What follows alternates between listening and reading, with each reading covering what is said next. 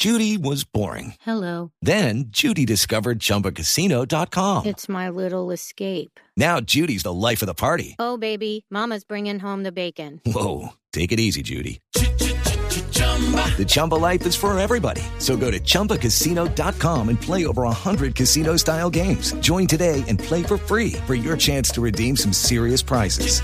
chumba ChumbaCasino.com.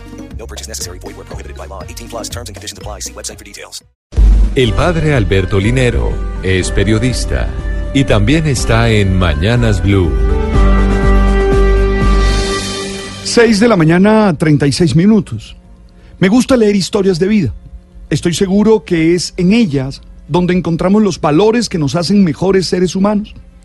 Son esas historias de hombres y mujeres que superan sus dificultades, que se imponen ante la adversidad, las que nos deben inspirar para tener proyectos que nos ayuden a vivir felices.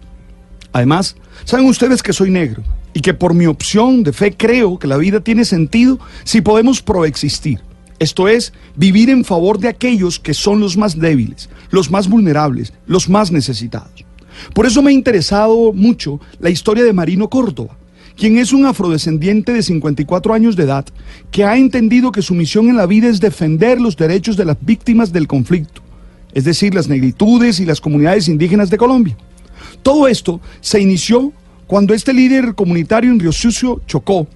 Duró años peleando por el título colectivo de su tierra alrededor del Bajo Atrato. Pero cuando finalmente obtuvo la titulación de las tierras, ahí alrededor del río Troandó, el 13 de diciembre de 1996, tuvo poco tiempo para celebrar. Siete días después, en la madrugada del 20 de diciembre, los paramilitares atacaron este pueblo en el bajo atrato del Urabá Chocuano.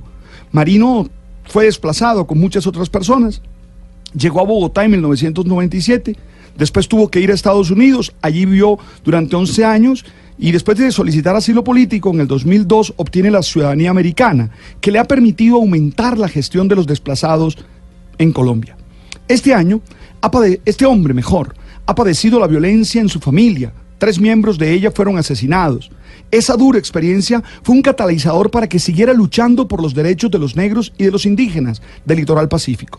Por su labor ha sido nominado al premio Martín Enals, que se considera el Nobel de los Derechos Humanos. Esto junto a Abdul Aziz de Papúa Nueva Guinea y de Eren Keskin de Turquía.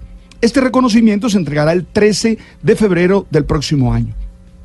Esta historia de vida nos debe inspirar a todos, insisto en eso, y nos debe inspirar a construir una relación en la que todos tengamos posibilidades de realizarnos, en la que la violencia no sea un método de solución de conflictos, en la que los hombres podamos vivir en medio de nuestras diferencias y sepamos respetarnos y valorarnos.